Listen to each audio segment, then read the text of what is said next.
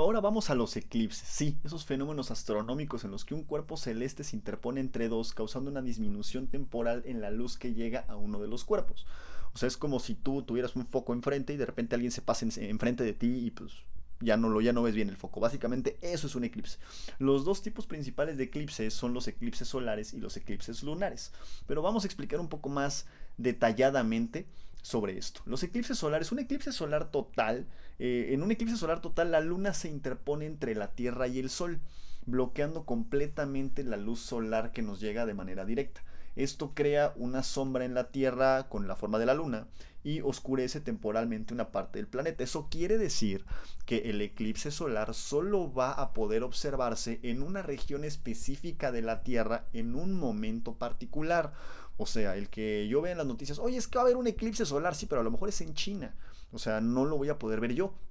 A lo mejor sí, ¿no? Ahora también tienes que encontrarte en la posición adecuada para que cuando tú observes el sol te encuentres alineado con estos tres. Bueno, con, estos dos, con el sol y con, el, con, la, con, la, luna, con, con el sol y con la luna, pues para que puedas observar completamente eh, el eclipse, para que puedas observar un eclipse solar total, ¿no? O sea, solo dentro de la región de la sombra se puede observar el eclipse total.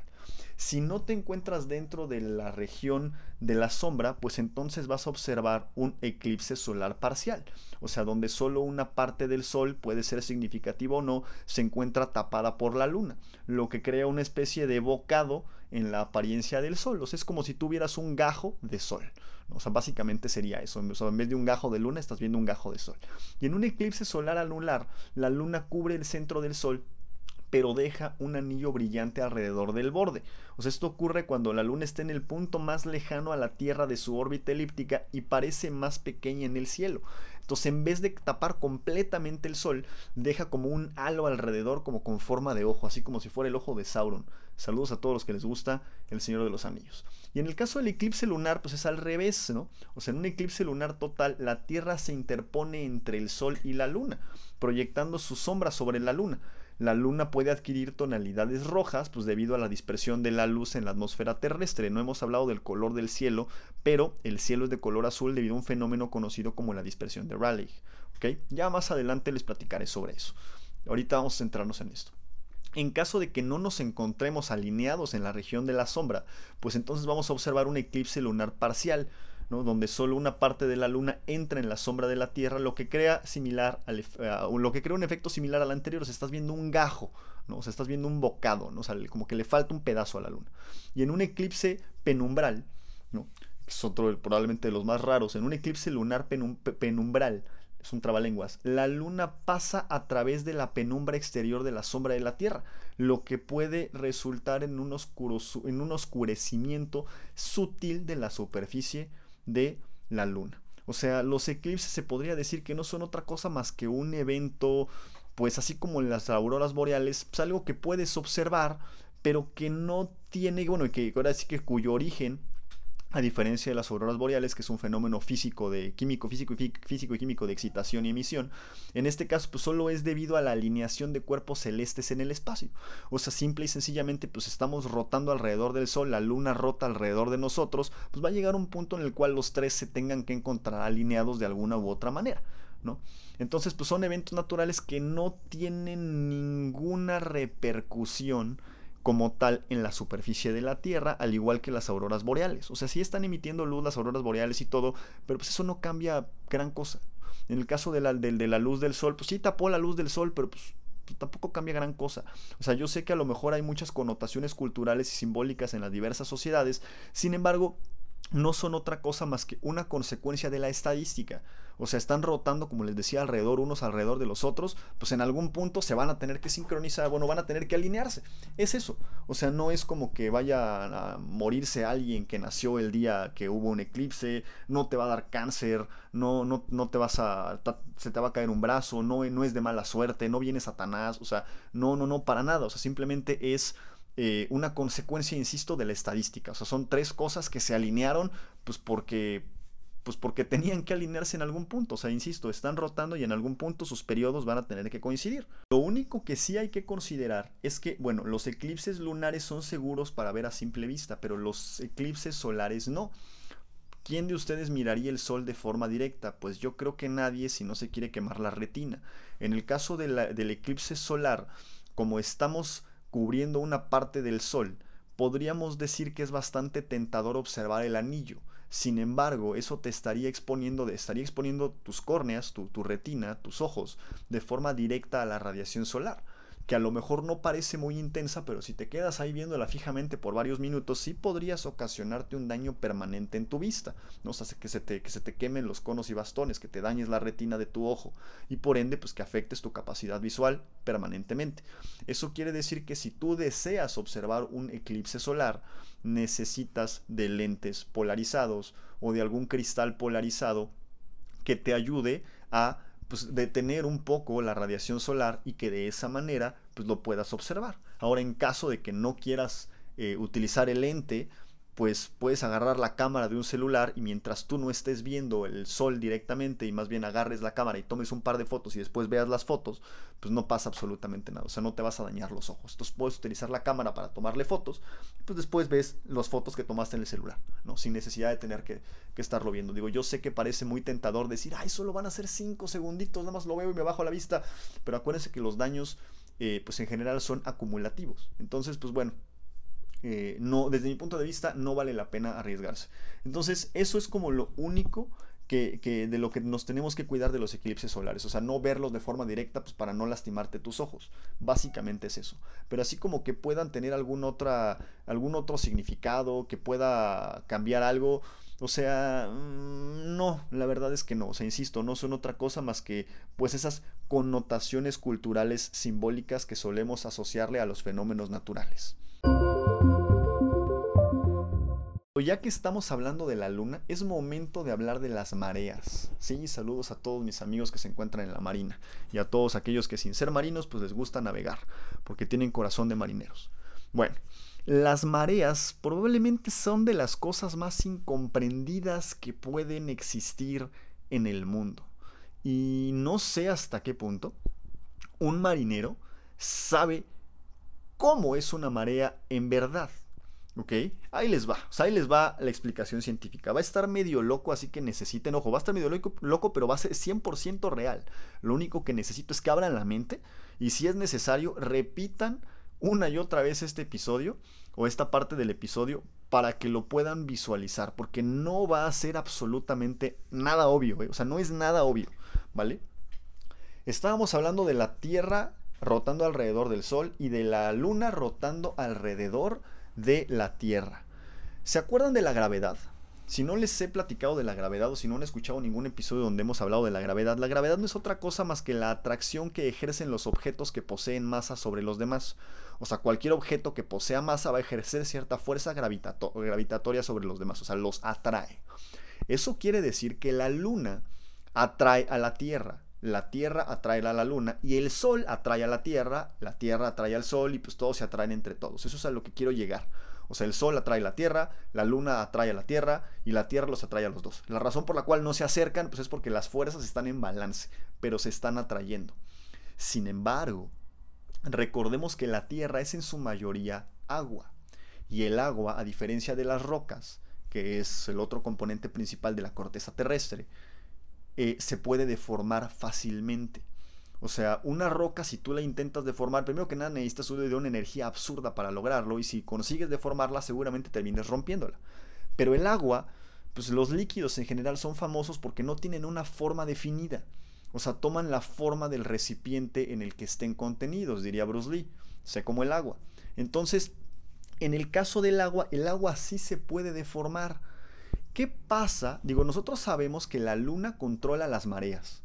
La luna y el sol, ¿no? Los ciclos de día y noche. Y nosotros podemos predecir, utilizar tablas este, bien importantes, pues para ahora sí que para predecir las mareas. De hecho, las mareas, aprender a predecir las mareas fue un paso decisivo para poder eh, eh, realizar el día de el desembarco en Normandía del ejército aliado, pues para poder eh, atacar las posiciones nazis. O sea, eso, eso fue lo más fundamental que realizaron en la segunda, bueno, de muchas de las cosas fundamentales que realizaron en la Segunda Guerra Mundial, o al menos para el desembarco en Normandía. O sea, conocer las mareas para que no los fueran a, a, este, a poder este, a traicionar. O sea, necesitaban conocerlas a la perfección. Y obviamente al día de hoy pues ya hay muchas ecuaciones y muchos modelos matemáticos que nos permiten conocer con súper precisión las mareas, saber muchas cosas sobre ellas. Pero esta es la verdadera causa de las mareas. O sea, el sol atrae a la Tierra. Pero como la Tierra es una roca, la roca no se deforma. Pero ¿qué está apoyado en la Tierra? Que sí se podría deformar. El agua. El agua es atraída por la Tierra es atraída, perdón, por la Tierra, pero también es atraída por el Sol. Conforme la Tierra rota alrededor del Sol, el agua que se encuentra cercana, o sea, del lado, del lado donde pega el Sol, es atraída por ella. Y es como si tú apretaras una botella, o sea, no le estás apretando propiamente, sino, sino que el agua del lado del Sol se está levantando. Tú no lo observas, pero eso es lo que está pasando. O sea, si te pudieras alejar lo suficiente, ok, y ver con suficiente detalle, te darías cuenta que el agua, el nivel del agua en las zonas donde no está el sol y donde no está la luna en ese momento, está más baja que la zona donde se encuentra eh, el sol y donde se encuentra la luna. Eso es porque la, el efecto gravitacional provoca que el agua sea atraída hacia esos cuerpos celestes. O sea, se forma una especie de bucle de agua. La luna atrae agua y forma un bucle el Sol atrae el agua y se forma otro bucle. Obviamente la atracción gravitacional es demasiado débil como para que tú lo puedas notar con tus propios ojos, pero lo puedes percibir con tu barco. Entonces lo que está pasando es que la Tierra rota alrededor del Sol, pero ese bucle siempre trata de estar alineado con el Sol. O sea, básicamente es como si el agua que se encuentra de frente al Sol, estuviera siempre tratando de mantenerse, de acercarse al sol. Pero conforme la tierra rota, pues naturalmente esa agua pues ya no está alineada con el sol y vuelve a su estado normal, pero ahora es un agua diferente, una región de agua diferente la que está alineada con el sol y se empieza a formar otro bucle. Entonces es como si el bucle estuviera siempre en el mismo lugar, en el lugar del sol, y la Tierra se estuviera moviendo dentro de ese bucle. Ese ese, es el origen de las mareas. Y ahora tenemos otro efecto, la luna. La luna también está atrayendo el agua. Entonces también tienes un bucle de agua que está jalándose con dirección a la luna. Y conforme la, la, Tierra rota y la Luna rota, este bucle se mueve. Y eso es lo que ocasiona las mareas. O sea, es el bucle de agua moviéndose alrededor de la Tierra porque, bueno, y eso es naturalmente lo que causa las diferencias de profundidades y las olas y demás. O sea, son estos bucles de agua, ¿vale? Y si a eso le sumas la, rotación natural de la Tierra, que eso ayuda a mover el, agua, pues tienes las mareas. O sea, no es otra cosa más que el agua que tiene la Tierra está formando dos bucles, uno con dirección a la Luna, otro con dirección al Sol, y nosotros nos movemos dentro de esos dos bucles. Entonces a veces el bucle llega pues a la costa, a veces no está en la costa, a veces está en alta mar. Eso dependerá de cómo vaya rotando la Tierra, ¿no? De en qué posición del día nos encontremos, porque la, la Tierra rota siempre igual. Esa es la causa de las mareas, los bucles que generan la gravedad de estos cuerpos celestes sobre el agua, o sea, la manera en la que los atrae y como que los despega de la, de la Tierra. O sea, la Tierra sigue siendo esférica, pero ahora como que tú le despegas y esta Tierra esférica tiene como un cono, un bucle arriba y otro bucle en otro lado, ¿no? Un bucle da al Sol y otro bucle da a la Luna. Y la Tierra se mueve adentro de ese bucle, ¿no? Entonces, pues el bucle está siempre en el mismo lugar, pero la Tierra no. Entonces, eh, pues por eso tienes, insisto, tienes las mareas. Poco no está bien, bien extraordinariamente loco. Pero bueno, ese es el origen de las mareas. Espero que no los haya dejado muy locos con esta explicación. Búsquense un diagrama, porque ahorita pues en, este momento solo tengo mi voz para tratárselo de explicar. En caso de que haya fracasado, búsquense la explicación de las mareas en un video de, de 10 segundos para que puedan ver con sus propios ojos, obviamente, una animación de cómo se verían estos bucles y cómo es que la Tierra gira entre estos bucles y cómo es que estos bucles pues hacen que el agua suba y baje de forma periódica. Hoy estamos hablando de la rotación de la Tierra alrededor de, bueno, sobre su propio eje y alrededor del Sol. Y eso es lo que ocasiona lo que les venía platicando sobre las estaciones del año. O sea, la órbita que tenemos en la Tierra alrededor del Sol no es eh, completamente circular. De hecho, si fuera completamente circular no tendríamos estaciones. Pero como es elíptica, hay momentos del año donde la Tierra está más alejada del Sol y hay momentos donde está más cerca del Sol y eso pues naturalmente genera cambios importantes en la temperatura media de la Tierra y pues por ende los árboles y los animales, las plantas, los animales se tienen que adaptar pues naciendo, ahora sí que cambiando sus hábitos. A lo mejor las, las, las plantas pierden sus hojas, se vuelven amarillas y caen si son caducifolios, o pues son siempre verdes como los pinos, no lo sé. Pero eso es hasta cierto punto lo que ocasiona las estaciones del año. Y otra cosa que ocasiona las estaciones del año es la inclinación de la Tierra en su eje rotacional. Gabriel, ¿qué me acabas de decir? Ok, la Tierra no rota de forma eh, o sea, mira, cuando tú rotas, párate y, rotas sobre tus pies, o sea, empieza a dar vueltas. Estás rotando de forma parado, así estás parado, no completamente vertical. Bueno, la Tierra no está completamente vertical en su rotación. Es como si tú te apoyaras en tus talones y trataras de rotar de forma diagonal. O sea, no rotas parado, sino rotas como con cierta inclinación. ¿Ok? Esa es otra de las razones por las cuales también tenemos eh, estaciones en el año. O sea, tenemos una inclinación, un cierto eje de rotación que hace que tengamos ángulos diferentes para recibir la luz del sol. Entonces, esta luz, además de que nos llega con potencias diferentes alrededor del año, pues porque la órbita es elíptica, en, algún lados, en algunos momentos estás más lejos, en otros momentos estás más cerca, pero pues también este ángulo va a hacer que cambie la potencia que llega. Entonces por eso tenemos las cuatro estaciones, ¿no? Tenemos primavera, verano, otoño e invierno, ¿no? Básicamente porque tenemos, pues, a grosso modo, dos variables, ¿no? O sea, tenemos la forma elíptica de la órbita de, la Tierra alrededor del Sol, ¿no? Que en algunos puntos vas a estar más lejos, en otros puntos vas a estar más cerca. Y también tenemos, pues, el giro inclinado de la Tierra. La Tierra está inclinada a 23 grados y medio con respecto a la eclíptica. Entonces estas dos cosas son las que nos proporcionan estaciones moderadas y evitan temperaturas pues, extremas básicamente en cualquier lugar del planeta.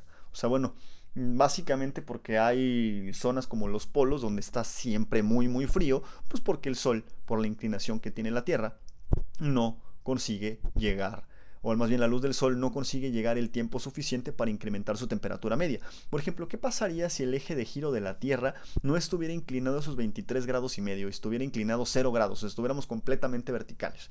Bueno, ahí sí tendríamos un problema, porque todo el ecuador sería extraordinariamente caliente, porque no le darías tiempo de enfriarse en ningún momento del año.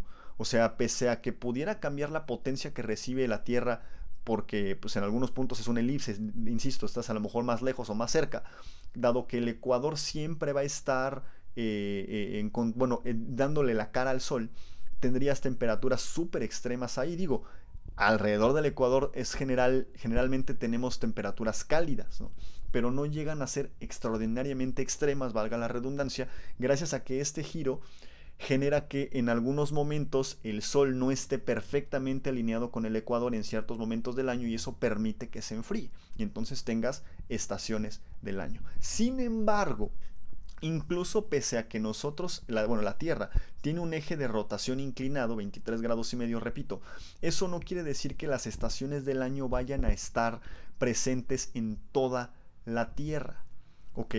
O sea, las estaciones del año van a estar presentes si y solo si cambia la potencia lumínica que recibe la superficie donde te encuentras a lo largo y ancho del año. ¿Ok?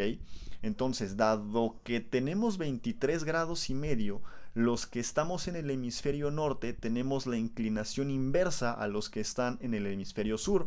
Y esa es la razón por la cual nosotros estamos en primavera, y los otros y los que están en el hemisferio sur están en otoño, se están una estación adelante, ¿no? O sea, primavera, verano, otoño, ¿no? Se están se saltan una estación. Aquí estaríamos en verano y allá están en invierno.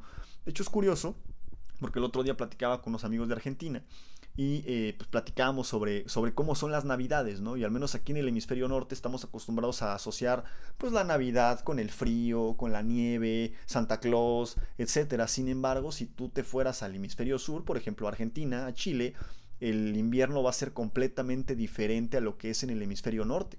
Va a ser de hecho caluroso, porque es la estación inversa, o sea, tiene la inclinación inversa en ese mismo momento del año. Bastante curioso. Sin embargo, si te vas cerca del Ecuador, cerca de, de, donde, de la referencia donde se toma el eje de inclinación de la Tierra, pues es donde recibes la potencia lumínica del Sol de manera más estable a lo largo y ancho del año.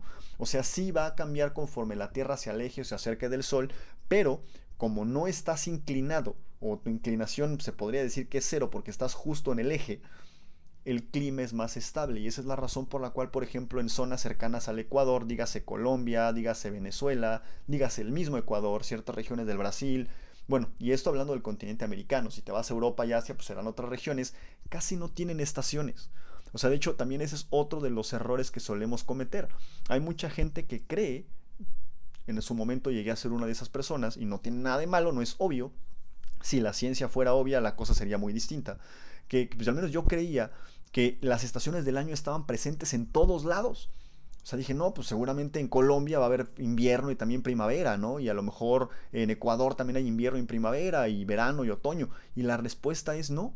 O sea, de hecho, mientras más cercano te encuentres al Ecuador, menos probabilidades vas a tener de que ocurra un cambio en el clima. O sea, tu clima va a ser más estable, por ende no tienes estaciones. Está interesante. Y de hecho, mientras más alejado del Ecuador estés, más extremosas van a ser las estaciones. O sea, esa es la razón por la cual, por ejemplo, eh, aquí en México tenemos como un clima hasta cierto punto moderado, pero si te vas a Canadá, pues el invierno pega duro, ¿no? Porque estás muy alejado del, eje de rotación y entonces las diferencias radiales que te dan eh, pues este eje cuando rota la Tierra son mayores. Y entonces pues vas a tener cambios un poco más bruscos. Entonces mucho depende también de tu, de tu posición en el globo terráqueo bastante interesante, ¿no? O sea, creo que esto, esto es bastante revelador, ¿no? Que no, no tienes estaciones del año en todas las partes del mundo. Y la Navidad o las vacaciones de verano no son como pues estamos acostumbrados, por ejemplo, en el hemisferio sur, digo, y esto estoy hablándolo así, pues porque estoy en el hemisferio norte en México, este, y me escuchan, digo, afortunadamente gracias a todos los que que me escuchan en América del Norte y en América del Sur, saludos a todos, este, pues luego a veces ignoramos cómo se encuentran en el otro lado del planeta, ¿no? Nosotros aquí estamos en México acostumbrados al, pues, ahora sí que las vacaciones de verano con calorcito, irnos a la playa, sabroso, un coquito bajo el maíz, escuchando el mar, qué sé yo, ¿no? Escuchando comiendo pescadito, unos mariscos, un cóctel de camarón. Si alguien está en la playa y se come, así un cóctel de camarón a mi salud, por favor. Este, e, en el hemisferio sur va a ser perfectamente al revés. O sea, las vacaciones de verano para ellos va a ser frío. O sea, van a estar, lo que serían las vacaciones de verano para nosotros, para ellos serían como vacaciones de invierno, ¿no? Porque van a estar en la estación opuesta. Entonces, pues es bastante, bastante curioso, ¿no? Ustedes que están en el hemisferio norte, ¿se imaginan una Navidad con calor? O sea, así con un calorón como en verano, como está haciendo ahorita. O los que están en el hemisferio sur, ¿se imaginan una Navidad con frío y nieve como pues generalmente la pintan las películas que hacen en Estados Unidos? Está interesante, ¿no? O sea, mucho depende de la posición del globo terráqueo en la que te encuentres. Qué, qué bonito es esto de la ciencia, de verdad, nunca voy a dejar de maravillarme. Ahora sí vamos con los rayos y con las tormentas eléctricas, principalmente con los rayos y también para darle respuesta a la pregunta que me hizo Bruno desde hace desde el episodio anterior del anterior del episodio número 27 sobre si era posible simular la interacción electrostática que tienen los árboles con las nubes para traer la lluvia. Bueno, eh, por cierto, este episodio promete estar un poquito más corto porque como les platicaba es la continuación del episodio anterior. Entonces pues ya lo que, lo que quedó para platicar en este episodio es mucho menor. Los rayos son descargas eléctricas naturales que ocurren durante las tormentas. Estas descargas se podría decir que son fenómenos visibles que se producen debido a la acumulación y liberación de cargas eléctricas en la atmósfera. Vamos a platicar un poquito, eso es como la definición más básica, pero ahora vamos a platicar un poquito sobre la formación. Los rayos se forman cuando hay una acumulación de cargas eléctricas en la atmósfera que generalmente se deben a la fricción entre las partículas de agua eh, de las nubes, la Tierra y también partículas de hielo que se están formando muy arriba en las nubes. Oye Gabriel, pero es que pues en las tormentas eléctricas no graniza, ¿a poco hay hielo? Sí, o sea, muy arriba puede haber cristalitos de hielo que a lo mejor conforme caen se derriten y ya caen en forma de agua líquida, no como agua sólida. Sin embargo, estos cristales de hielo generan grandes cantidades de fricción entre las nubes, o sea, dentro de las nubes, y también pues ahora sí que la fricción del viento contra la Tierra. Seguramente has eh, agarrado un globo inflado y te lo has pasado por el, por el cabello. Pues obviamente se carga de electricidad estática, ¿no? E, este, este, este movimiento de fricción estimula eh, la, acumulación de electricidad estática y tú puedes, pues además de tener el cabello como todo parado, no sientes el freeze en el cabello, pues puedes agarrar este, este, este globo con estática y lo puedes incluso pegar en la pared en vez de tener este eh, cinta o masking tape, no sé cómo le llaman en, en, su país, pues nada más lo pegas con pura estática en la pared. Pues bueno, cuando se empieza a acumular grandes cantidades de estática, diría una profesora, las cargas negativas se, vuelven, se mueven a regiones de menor potencial y las positivas a mayor potencial. Y alguna vez le pregunté, oiga, ¿y hacia dónde es eso? Y ella me hizo así como el gesto de, pues quién sabe, y es verdad. O sea, la región de menor potencial puede estar en una nube, puede estar en la nube adyacente, puede estar en la Tierra, o sea, no lo sé. Entonces las cargas negativas se mueven para un lado, las cargas positivas se mueven para el otro y se empieza a acumular la carga. Pero necesitas de cierta cantidad de energía para poder producir un rayo, para poder, como le llamamos los científicos, vencer el dieléctrico del aire, o sea, la capacidad que tiene el aire para poder comportarse como un aislante eléctrico. O sea, el que tú tengas electricidad no quiere decir que vayas a poder generar un arco voltaico. O sea, básicamente, si has visto esas chispas, creo que los encendedores eléctricos tienen ese como, como generador de chispas de, para encenderlos. Y si tú te has puesto a verlo, da como, da como ese este, toquecito. Ves así como el arco voltaico. Bueno, necesitas de cierta cantidad de electricidad para poder vencer el dieléctrico del aire y poder generar ese arco, ese arco voltaico, que ahorita te explico qué es ese arco voltaico. Ok. Para poder generar un rayo, ¿ok? En una tormenta eléctrica necesitas al menos un millón y medio de volts por cada metro. Y un metro, sí, lo voy a repetir, un millón y medio de volts por cada metro. mínimo, ¿ok? Mínimo. Y los rayos pueden medir desde los 5 kilómetros hasta los 190 kilómetros. Son los rayos más largos que se han podido medir. O sea, nada más te doy ese dato para que dimensiones la cantidad de energía eléctrica que transportan los rayos. Y es en cuestión de segundos. ¿Vale? De hecho, un rayo de más o menos unos 20 o 30 kilómetros, que es como la longitud promedio que tienen en una tormenta eléctrica regular, tiene energía suficiente para iluminar una ciudad como Cuernavaca. Aquí en México, búscate cuántas eh, personas tiene Cuernavaca al día de hoy, eh, por al menos una hora. O sea, esa es la cantidad de energía eléctrica que tiene un rayo. Y obviamente mientras más grande y más potente sea, pues más energía eléctrica tiene. Y ahorita vamos a partes más interesantes sobre estas cosas. Digo, esto creo que ya está bien interesante. Entonces, eh, esto nos lleva a distintos tipos de rayo. O sea, yo creo que tenemos en la cabeza generalmente que los rayos siempre vienen de las nubes a la Tierra.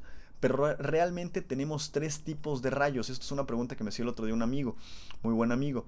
Este, ¿Qué tipos de rayos pueden existir? Bueno, pues pueden existir tres, dependiendo de, dónde se generen las regiones de mayor y de menor potencial, como decía mi profesora de física. Este, pueden ser rayos entre nubes, o sea, de nube a nube, ese es el tipo 1. El tipo 2 pueden ser de la nube a la tierra, ¿ok? Estos primeros dos son los más comunes, pero también podemos tener el inverso, de la tierra a la nube. Ajá, yo estoy casi seguro que muchos de ustedes no sabían que eso existía, pero existe. Hay rayos que van de la Tierra a la nube.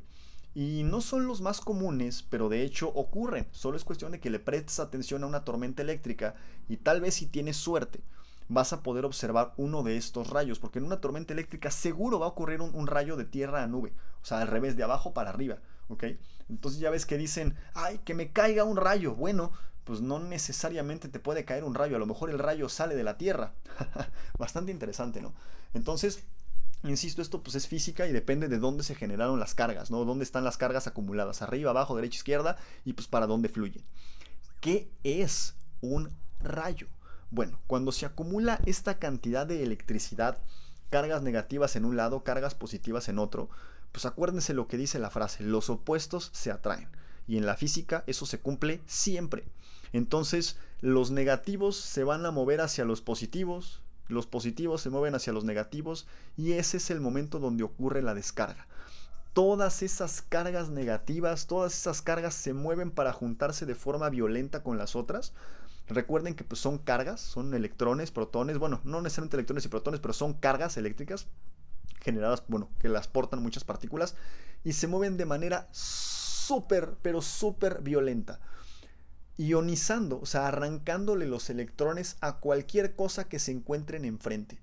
Y obviamente cuando les arrancan sus electrones es tanta la energía que los transforman no en gas. Acuérdense que la materia tiene varios estados. Sólido, líquido, gas y plasma, que es un gas ionizado. O sea, si tú a un gas le quitas los electrones, obtienes plasma, ¿vale? Y ojo, yo sé que a lo mejor por ahí puede haber confusiones porque al, plasma, a la sangre le dicen plasma sanguíneo. Ok, bueno, esos son términos médicos, pero el plasma en la física y la química es un gas ionizado, es un chorro de luz, ¿no? Así, ¿vale? Eso se podría decir que es un plasma, ¿vale? Entonces, es un chorro de luz y materia y gas, porque tiene, tiene básicamente todo. Entonces, conforme las cargas viajan de forma violenta, calientan lo que está alrededor, calientan los gases de la atmósfera que por sí ya son gaseosos, ojo, no los pueden hacer más gases, pero lo que sí lo pueden hacer es plasma, le roban sus electrones y al robarle los electrones emiten luz. Y por eso ves cómo se ilumina el, el, pues ahora sí que el rayo, ¿no? El canal por donde se están moviendo las cargas. O sea, básicamente en lo que las cargas hacen contacto, le roban lo que le tienen que robar, hacen plasma a lo que, a lo que tengan enfrente y cuando hacen contacto ves cuando se ilumina completamente el rayo. ¿Vale? Eso es. Un rayo es plasma. Hasta el arco voltaico que tú puedes generar en tu estufa eléctrica o con tu encendedor de eléctrico, esa chispita, o si tienes un taser, si te gustan los tasers, si tienes uno para defensa personal o por mera curiosidad, este, y ves ese arco, eso es plasma. O sea, es un gas que está tan caliente que, no, que, le, que le robaste los electrones, se le roban los electrones y por eso emite luz. Dependiendo de la temperatura y la composición del gas, principalmente la temperatura, será la cantidad de luz y el tipo de luz que emita. Mientras más caliente esté un gas, o sea, mientras más caliente esté un plasma, mayor será la cantidad y tipos de luz que emita. Entonces, por ejemplo, un rayo de muy alto voltaje va a ser de color blanco, mientras que un rayo de bajo voltaje, ojo, bajo voltaje, o sea, siguen siendo un millón y medio, es lo mínimo, ¿no? Pero a lo mejor el de alto voltaje llegó a los 5 millones de volts por metro, ¿no? Y el de bajo voltaje es de un millón y medio, va a ser más azul. Lo mismo le pasa, por ejemplo, a estos encendedores eléctricos. Conforme empiezan a perder carga, ya la chispa ya no la ves con la misma intensidad, ya no la ves como blanca, la empiezas a ver como azul, ¿saben? porque ya la energía no está alcanzando para ionizar todos los gases y para que el plasma emita toda, toda la luz. Acuérdense que la luz blanca no es otra cosa más que la suma de todas las luces de todos los colores.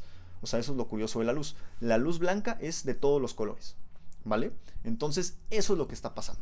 Entonces, está bien interesante. Ahora, Gabriel, ¿qué es el trueno? Bueno, el trueno no es otra cosa más que las cargas rompiendo la barrera del sonido.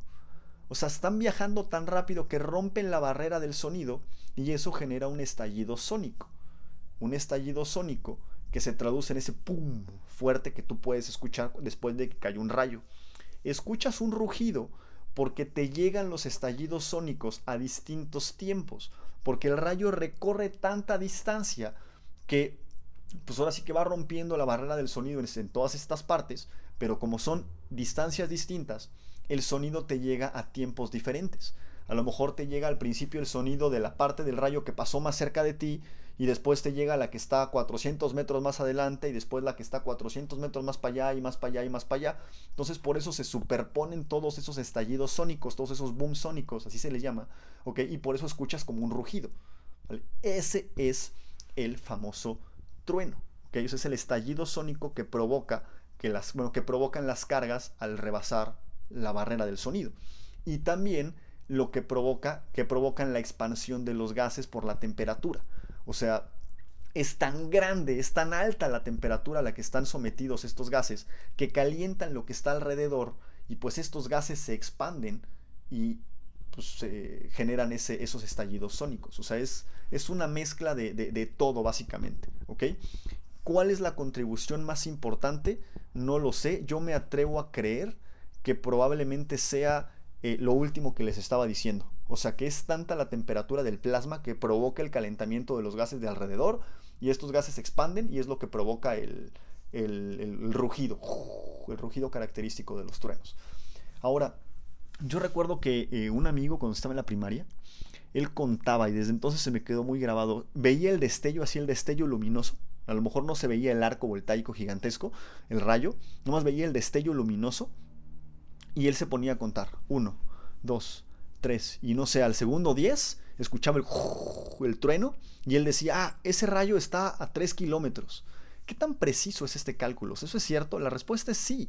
La velocidad de la luz son casi 300.000 kilómetros por segundo. Es decir, la luz la ves de forma prácticamente instantánea en el momento en el que se forma el plasma, en el momento en el que se forma el rayo. Pero el sonido, el sonido viaja por ahí de los 340 metros por segundo. Obviamente depende de la presión atmosférica, de las condiciones, bla, bla, bla. Pero por ahí a esa velocidad. Entonces, pues es bastante aproximado contar 300, ¿no? O sea, por eso lo multiplicaba por 3. Porque ahora sí que el sonido va a 300 metros por segundo, ¿no? Bueno, va a más de 300, va como a 340 metros por segundo. Entonces, desde que tú ves el, el flashazo hasta que tú escuchas el sonido, puedes calcular el tiempo que tardó el sonido en llegar hasta ti. Y de esa manera, multiplicando el tiempo que tardaste en escuchar el, estruendo por la velocidad del sonido, tú puedes calcular la velocidad a la que, no, no la velocidad, la distancia a la que pasó esa sección del rayo. Ojo, esa sección del rayo, porque el rayo puede medir muchos cientos de kilómetros y pues bueno, a lo mejor algunos estallidos fueron, ocurrieron tan lejos que ya no llegaron a tus oídos, ¿vale? O sea, no es la, la, distancia a la que está ocurriendo la tormenta. Ah, es que la tormenta está a tal distancia, está a 5 kilómetros. No, es la distancia a la que ocurrió ese estallido sónico, ¿saben? O sea, desde que tú viste el flashazo hasta que eh, llegó el sonido hasta ti, esa es la distancia a la que pasó esa sección del rayo. Bastante interesante. Entonces, por ejemplo, si tú ves el flashazo, cuentas 5 segundos y después escuchas el rugido, ¿a qué distancia más o menos va a estar el rayo? 5 por 3, 15. Acuérdense que nos faltan dos ceros, serían 1500 pues más de unos 1500, 2000 metros. Acuérdense que la velocidad del sonido no son 300 metros por segundo, son como 340. Pero para facilitar el cálculo, pues es más fácil multiplicar 3 por cualquier cosa que 3004, que 340 por algo. Se complica un poco la matemática. Entonces, pues por eso se puede hacer de esa manera. Pero, ¿cuánto dura un rayo? O sea, bueno, insisto, el rayo es una corriente eléctrica intensa que fluye a través de un canal de aire altamente ionizado, es plasma. Y durante una fracción de segundo el canal del rayo puede calentarse a temperaturas brutalmente altas. ¿Qué tan altas? Pues pueden ser en ocasiones hasta 5 veces más altas que la superficie del Sol. Entonces, eh, insisto, creo que esto es lo que les decía anteriormente. esto es lo que provoca que el aire circundante se caliente y pues genere la onda de choque que nosotros reconocemos como el trueno. Pero, oye Gabriel, ¿los rayos son peligrosos? Pues sí, o sea, eh, a ver, ¿qué parte de eso un millón y medio de volts por cada metro no nos quedó tan clara? Eh, sí, o sea, sí, claro. O sea, de hecho, ahora sí que en un año los, rayos pueden provocar incendios forestales, pueden destruir una casa, eh, pueden quemar obviamente un árbol, pueden matar a una persona o sea, es tanta la cantidad de energía eléctrica que pues destruyes prácticamente cualquier cosa. Yo me acuerdo mucho que estaba una vez con mi papá, íbamos creo que estaba lloviendo, íbamos creo que al súper y pues, nos refugiamos como en una covachita de que no habíamos llegado todavía al súper, íbamos caminando y estábamos enfrente de un edificio y se veía el pararrayos y me acuerdo que en ese, en ese momento que me asomé a ver el pararrayos vi cómo cayó un rayo, sentí la estática pasar, sentí la electricidad así erizarme los pelos de, de los brazos y del, del cabello, pues, y vi hasta fuego salir del parabala, del parabalas, ándale, del pararrayos, así, escuchó obviamente durísimo, ¿no? Entonces es simplemente demasiada energía. ¿Se puede sobrevivir a la caída de un rayo? Pues la respuesta es sí. O sea, hay personas que han conseguido sobrevivir. ¿Cómo? Híjole, está bastante difícil de explicar cómo. Yo creo que más bien es como un tema de suerte y de cómo se, se comportó la energía cuando pasó a través del cuerpo. O sea, creo que más bien es como cuando alguien agarra un cable, como cuando los pájaros se paran en un cable de alta tensión sin quemarse. O sea, si se paran en el mismo cable, la corriente eléctrica fluye a través de ellos como si fuera una especie de conductor y no se mueren. Sin embargo, si sus patas, una pata agarra un cable y la otra pata agarra otro, instantáneamente, pues las corrientes se encuentran y provocan un choque eléctrico dentro de su cuerpo y lo matan. Entonces, probablemente sea por la manera en la que fluye la carga a través del cuerpo que pues por las condiciones, el tipo de suela que traían sus zapatos, la ropa, el tipo de suelo sobre el que estaba parado, porque naturalmente el tipo de suelo definirá la, la, conductividad que tenga el suelo, la capacidad que va a tener para disipar esa energía eléctrica, pues esos son los, los que podrían ayudar a, que la persona sobreviva el, este, los rayos. ¿no? Actualmente se, se, estudian los rayos, pues porque como les venía platicando, es una cantidad de energía eléctrica brutal que pues tal vez no nos podría ayudar a resolver los problemas energéticos que tenemos en la actualidad, pero pues sí nos podrían ayudar a mitigar un poco. Se estima que a lo largo del año ocurren aproximadamente 100 rayos por cada segundo, no a lo largo del año. Se estima que a lo, largo, eh, a lo, largo y ancho de la Tierra ocurren un promedio de 100 rayos por segundo.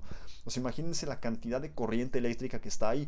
Desgraciadamente, los rayos ocurren en una fracción de tiempo tan corta que almacenar esa cantidad de carga, pues al día de hoy con la tecnología que tenemos, es virtualmente imposible. O sea, acuérdense como les venía platicando en los otros episodios y si no los han escuchado, pues les platico tantito. Eh, pues las baterías tienen un cierto tiempo para cargarse. O sea, no es como que conectes el celular a, lo enchufes rapidísimo así al, al, toma corriente y ya en dos segundos esté cargado. O sea, hay cierto tiempo de carga y la descarga de un rayo es tan rápida que probablemente no alcanzarías a cargar prácticamente nada de una batería y es tanta la energía eléctrica que no sé qué material tendría que ser para que sí, para que pues, prácticamente lo, lo soporte, ¿no? Ahora, ¿es posible, este, por ejemplo, qué pasa si le cae un rayo a mi carro, Gabriel? pues básicamente nada, ¿no? O sea, acuérdate que este, o sea, mientras tú estés dentro del carro, el carro va a actuar como una especie de jaula de Faraday. ¿Qué es una jaula de Faraday, Gabriel? No es otra cosa más que una estructura de, de, metal que tiene, va a tener la capacidad de desviar el campo eléctrico por la superficie de la misma y entonces mantiene protegido a lo que se encuentre dentro. Seguramente han llegado a ver a lo mejor alguna película o algún show de gente que le gusta jugar con electricidad y se mete como dentro de las cajas y ves los rayos y así y no les pasa nada. O traen como esos trajes que parecen como, como si fueran una jaula y pues ves como los rayos los tocan y demás y no se queman. Pues porque básicamente la carga está pasando a, través de esa estructura metálica y no a través de ellos y por eso se puede, pueden sobrevivir. Entonces, en el caso de un carro, pues básicamente ocurriría lo mismo. O sea, si tú vas manejando y le cae un rayo a tu carro, pues probablemente los sistemas electrónicos pasen a mejor vida, pero afortunadamente tú no. Entonces, pues mi consejo es que si andas por ahí caminando en la montaña, te gusta jugar deportes con cosas metálicas y empieza una tormenta eléctrica, pues mejor corre a refugio y de preferencia que no sea debajo del árbol más alto para que no te vaya a caer un rayo. Y ahora sí, dándole respuesta al buen Bruno que me preguntaba este, bueno, a ver, a ver, ¿por qué ocurre la lluvia? O sea, bueno, la lluvia no es otra cosa que eh, pues, la, condensación de agua por diferencias de presiones y temperaturas que provocan que una nube colapse, se, se condense y pues llueva, ¿no? Llueva sobre una, sobre una ciudad, básicamente, ¿no? Explicada como en palabras súper, súper simples. Entonces, eh, las nubes, como, les, como estábamos viendo, pues están gobernadas por electricidad estática. O sea, pues porque hay cristalitos de hielo, hay gotitas de agua, hay aire, hay partículas que se mueven unas contra otras y generan carga. ¿Ok? Pero las copas de los árboles también generan carga. O sea, las copas de los árboles conforme se empiezan a mover, conforme se empiezan a agitar por el viento, empiezan a acumular estática en un proceso bastante similar a lo que ocurre con las nubes. O sea, acuérdense que las nubes son, están compuestas por partículas que se están moviendo y pues eso genera la acumulación de electricidad. Y en el caso de las copas de los árboles, pues están agitando las ramas, están agitando las hojas, se están friccionando las unas con otras y empiezan a acumular estática. Esa es la razón por la cual los rayos a veces les caen a los árboles, aunque a veces también salen de los árboles. interesante. Entonces, eh, ¿para qué nos podría ayudar a, este, ¿cómo les podré decir? A simular la electricidad estática que generan los árboles pues porque los árboles tienen la capacidad de atraer nubes, como les platicaba en los episodios anteriores, la razón por la cual tú vas al bosque y observas pues que está la neblina bien bonita, hace fresquecito, como que se acercan las nubes un poco más, es justamente porque estás rodeado de árboles. Los árboles se agitan, las copas de los árboles son agitadas por el viento, se acumula electricidad estática y esta estática atrae a, las nubes y por eso pues hay regiones con alta nubosidad en los bosques justamente. Entonces, este, Esto nos podría ayudar pues en las ciudades principalmente pues para poder atraer la lluvia y pues que no nos pegue tanto en los calorones, ¿no? Y no nos, quede, no nos quedemos secos. La verdadera, aquí la pregunta entonces de, de, Bruno era eso, o sea, ¿existe alguna manera de poder simular la, la, interacción electrostática que existe entre los árboles y las nubes? Porque de hecho se especula que eso fue lo que causó la ausencia de, de interacción electrostática, fue lo que causó el declive de Tenochtitlán. O sea, si ustedes actualmente van a las pirámides de, de, Tenochtitlán, no Teotihuacán, Dios santo, Gabriel, ordena tus ideas, de Teotihuacán. Teotihuacán. Si ustedes van a Teotihuacán, a las, finales, a las pirámides de Teotihuacán que están aquí en México, si están en otro país, vengan a las pirámides de Teotihuacán, están bien padres, no se las pueden perder. Y si no, pues búsquense unas fotos, este, se van a dar cuenta que están las pirámides y es un desierto. O sea, ves alrededor, es un desierto y es complicado imaginar cómo las personas vivían ahí. O sea, de verdad luego vas caminando ahí por la calzada este, y pues estás subiendo la pirámide y es un sol así abrasador que sientes que te vas a morir. Y dices, puta, o sea, ¿cómo, ¿cómo le hacían para sobrevivir? Ves alrededor y no hay nada, puros nopales y una que otra arbolito por ahí. Y dices, puta, ¿y dónde está el agua? ¿De qué se alimentaban? O sea, ¿qué pasó? Bueno, se especula, bueno, para esto, estos cuates tenían, pues solían pintar sus pisos, solían pintar sus pirámides, solían pintar sus artesanías con pigmentos que extraían tanto de origen natural, de origen vegetal como de origen mineral. Sin embargo, muchos de estos pigmentos los tenían que cocinar al fuego, porque bueno, actualmente sabemos que están compuestos de unos, de unos compuestos que se llaman azocompuestos o compuestos azo. Estos compuestos azo, compuestos azo, eh, porque tienen un enlace, eh, un enlace azoico, eh, son general son generalmente, además de ser coloridos, son los que se utilizan actualmente, por ejemplo, en esos tintes para la ropa, principalmente para la ropa, para cosas industriales. Para el cabello es algo diferente porque sí pueden ser un poco agresivos. Y para poderlos generar se requieren de altas temperaturas. Eso quiere decir que ellos juntaban los ingredientes y para poderlos eh, crear, para poder hacer la reacción química, necesitan de altas temperaturas. Y la única madera de la que podían disponer pues era la de los árboles que estaban a su alrededor. Eso quiere decir que para poder generar sus, sus azocompuestos, que ellos no sabían que eran azocompuestos, pero para poder generar sus pigmentos con los cuales pintaron los pisos, pintaron las pirámides, pintaron sus, sus artesanías, necesitaron talar todos los bosques de la región. Y entonces, pues poco a poco se fueron quedando sin bosques, se perdió la interacción electrostática entre las copas de los árboles y las nubes, y poco a poco se fueron quedando sin lluvia el terreno se fue haciendo cada vez más árido, fue perdiendo nutrientes, se les fue haciendo cada vez más difícil el cultivo y muchas otras cosas, y pues seguramente le rezaron a sus dioses para que lloviera, pero no se dieron cuenta que esos dioses eran la naturaleza que tanto se esforzaron en destruir. Y al quedarse sin los árboles, se quedaron sin interacción electrostática con las nubes, se quedaron sin lluvia, y eso fue una de las causas que provocó el colapso de esa civilización. Entonces, la pregunta de Bruno es fundamental. O sea, ¿qué podemos hacer para evitar eso en una ciudad? Pues mi pregunta, mi, respuesta mejor sería, pues no talar árboles. O sea, sí podríamos generar, por ejemplo, a lo mejor alguna eh, tela sintética como con ciertas fibras para que con el aire sea agitada y eso genere estática y pues pueda atraer las nubes. Sea, eso se podría hacer. O sea, lo que tendríamos que hacer es simular la fricción que generan las nubes con la cual se cargan de estática y con la que las nubes, perdón, con la cual se friccionan las hojas de los árboles, con la cual se cargan de estática y esta estática termina por atraer las nubes. O sea, eso es lo que podríamos intentar simular con materiales sintéticos. El problema es que pues, si ya lo hacen los árboles, pues ¿para qué hacerlo nosotros de forma sintética? O sea, creo que sería como una excusa más, desde mi punto de vista, ojo, esto ya es mi punto de vista, sería una excusa más para talar todos los árboles y decir, bueno, pues le ponemos a los edificios esto y pues ya traemos a las nubes y no nos quedamos sin lluvia. El gran problema es que pues mientras más de concreto nos llenemos en la ciudad, menos capacidad de absorción tiene el suelo y más caóticas van a ser las inundaciones. Entonces, pues sí, a lo mejor en los edificios podría ser una, una opción pues ponerle ciertos tejidos, ciertas cosas para que al ser agitados por el viento se carguen de estática y pues ayuden a atraer a las nubes. ¿no? eso sí se podría hacer. O sea, a lo mejor no reemplazar los árboles que están en el piso, pero a lo mejor en los, en los, edificios, en las casas que están altas, en no sé, etcétera, pues ahí se pueden los puentes, se podría hacer. El problema es que esto también los vuelve imanes para rayos. O sea, básicamente al estar cargados de estática, pues son un blanco importante para los rayos, ¿no? porque al final de cuentas la energía eléctrica está buscando un canal de aire, un canal iónico, para poder hacer lo que hacen los rayos, para poder descargar su energía. Entonces, pues también sería un poco peligroso, ¿verdad? Pero bueno, yo creo que llevado a cabo de la manera correcta, probablemente la pregunta de Bruno podría desembocar en tecnología bastante interesante, pues para ayudar a que las ciudades, sobre todo más áridas, pues no se queden sin lluvia. Por ejemplo, las del norte de nuestro país, en Monterrey. No, no sé si en el país donde están ustedes, en Guatemala, en El Salvador, en Colombia, en Argentina, en Chile, en Estados Unidos, pues tengan ese problema.